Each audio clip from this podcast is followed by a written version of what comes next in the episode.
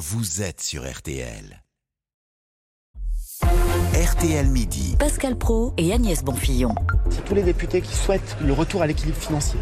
C'est tous les députés qui souhaitent que ce système soit amélioré, que la question de la pénibilité, des carrières longues, des petites pensions, soient des, des situations qui soient revalorisées.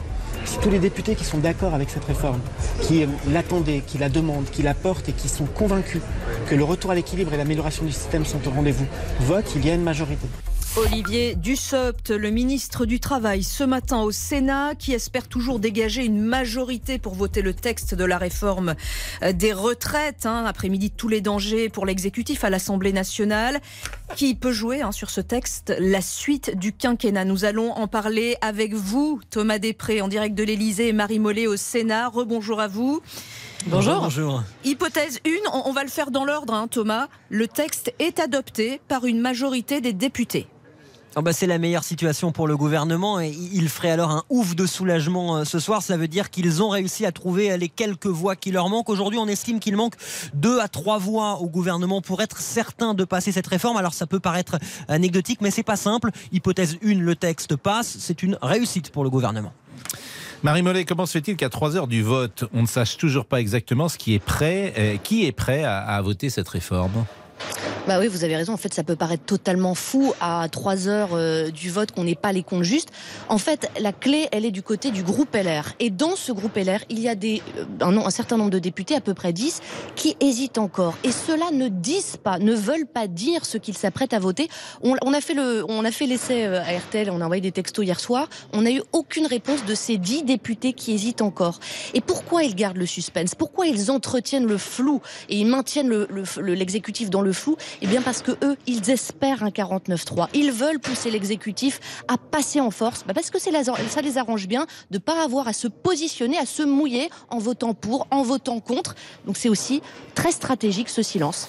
Est-ce qu'à 15 heures, on saura s'il y a vote ou 49-3 à 15h, normalement, on devrait savoir. Euh, soit euh, Olivier Dussopt, le ministre du Travail, commence la discussion générale du texte, soit Elisabeth Borne arrive dans l'hémicycle et invoque le 49.3. Alors, on aura eu quelques indices avant, hein, parce que pour qu'il y ait un 49.3, Pascal, il faut que euh, Emmanuel Macron convoque un, Conseil des ministres pour demander l'autorisation de recourir au 49.3. Donc, on aura quand même normalement eu, eu, quelques indices. Mais en ce moment, par exemple, c'est un indice, le fait qu'Elisabeth Borne soit présente à l'Élysée?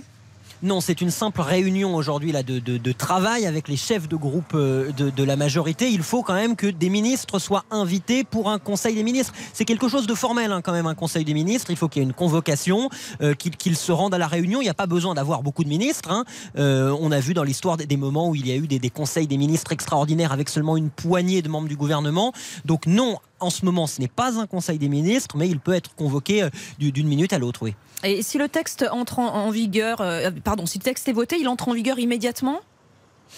On, on, ne sait pas vraiment, c'est un peu, c'est un peu difficile de, de connaître la suite. Euh, la, la, loi normalement ensuite sera promulguée, mais on a vu par le passé, notamment le CPE, euh, la loi avait été euh, votée à l'Assemblée nationale et finalement le, le, président avait décidé de ne pas la promulguer face à la colère de la rue. Donc euh, en, en quelque sorte, on ne sait pas.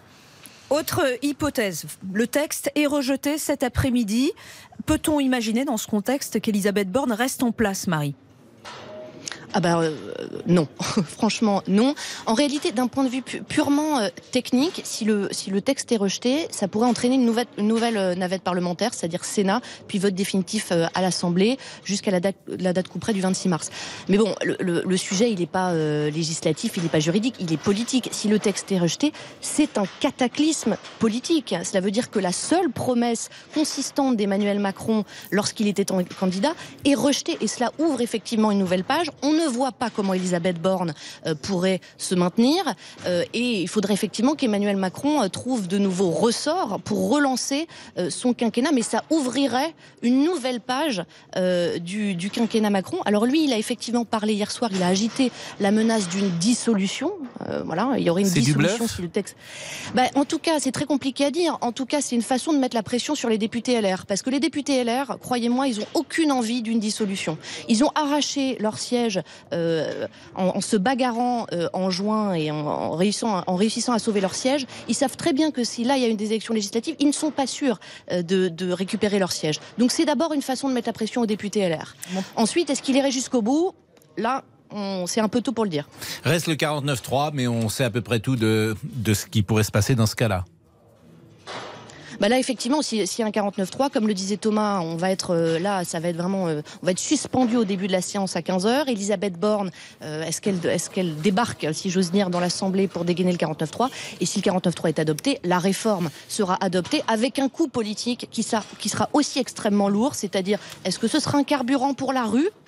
Étant donné que tous les, recours parlementaires auront été épuisés, est-ce qu'on on ne s'expose pas à ce moment-là à des débordements dans la rue euh, Et puis Elisabeth Borne aussi hein, est, menacée hein, s'il y a un 49-3. Dans tous les cas, Elisabeth Borne est dans une situation très compliquée. Bah merci Thomas Després, merci Marie Mollet. On a essayé d'être euh, complet. Grâce à vous, on sait euh, tout. On va marquer une pause et on va revenir en pensant peut-être à cet été. Où partons-nous cet été? Les voyages sont chers. À tout de suite. Pascal Pro, Agnès Bonfillon. RTL midi jusqu'à